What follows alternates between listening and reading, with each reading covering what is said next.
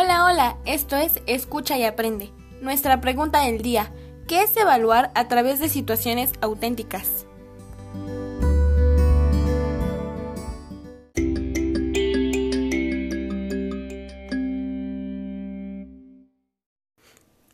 Hoy hablaremos del análisis de las actividades de evaluación desde la perspectiva de los aprendizajes cognitivos de los alumnos.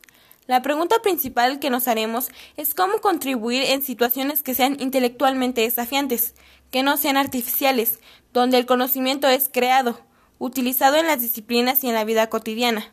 Para ello, le damos la bienvenida a la licenciada Montenegro, donde nos comentará el enfoque de la evaluación continua como parte de iniciativas pedagógicas orientadas a dotar de mayor significado y sentido al aprendizaje.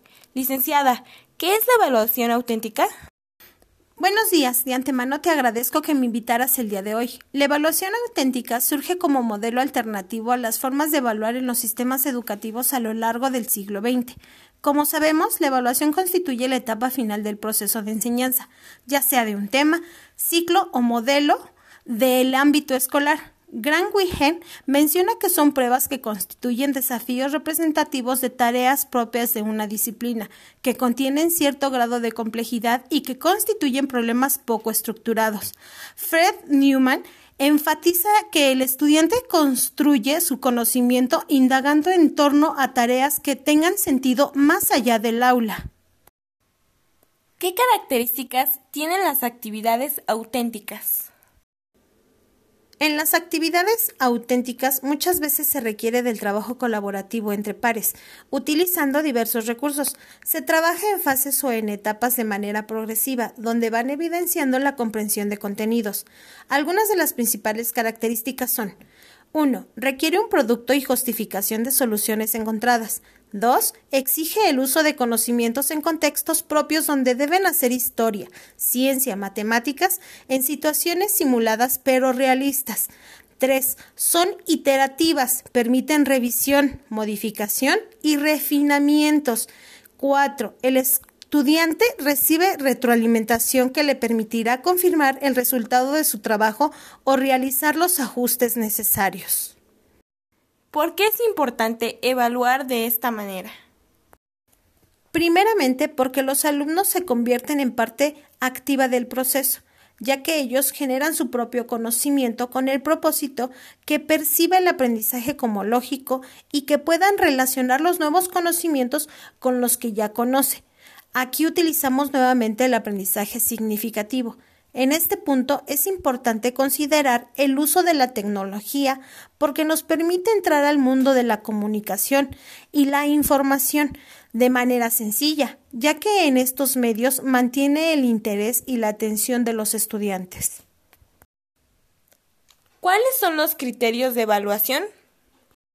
Para evaluar se requiere que los criterios de evaluación sean explícitos y transparentes, ya que en la vida real los científicos, deportistas, trabajadores, profesionales, por lo general saben los criterios con los que serán juzgados sus actuaciones.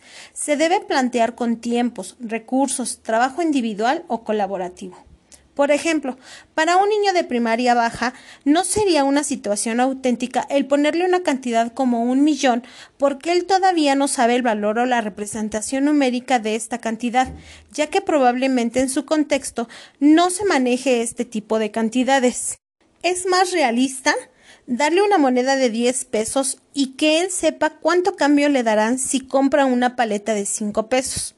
Recordemos que se debe tener en cuenta el nivel educativo, la edad, los intereses personales o el conocimiento práctico que tengan los estudiantes a partir de sus experiencias en su entorno social. ¿Qué reflexión podrías darnos? No olvidar que al elaborar una actividad auténtica se debe preguntar si lo que para nosotros es auténtico y relevante lo será también para los estudiantes. Esto requiere de cierto grado de conocimiento sobre el interés y las experiencias de los estudiantes como del docente.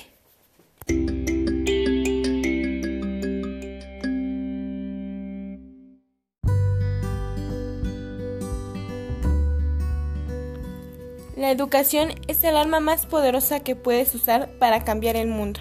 Nelson Mandela. Esto fue Escucha y aprende.